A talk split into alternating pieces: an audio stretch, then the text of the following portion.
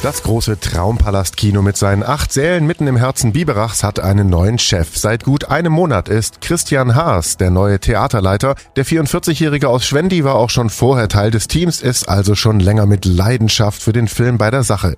Christian, wie fühlt sich's an, der neue Chef im Traumpalast Biberach zu sein? Cool, sehr anstrengend, sehr viel zu tun. Vor allem, weil ich die ganze Technik auch noch mitmache.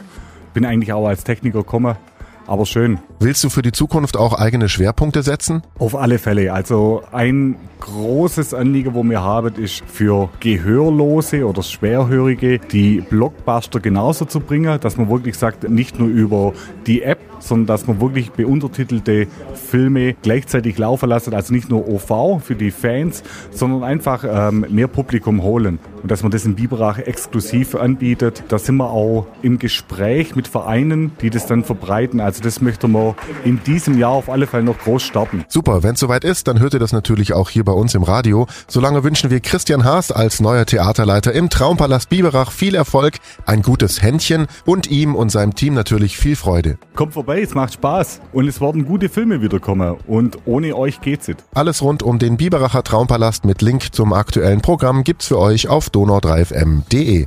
Ich bin Paolo Percoco, vielen Dank fürs Zuhören, bis zum nächsten Mal. Donau3 FM, einfach gute Nachrichten.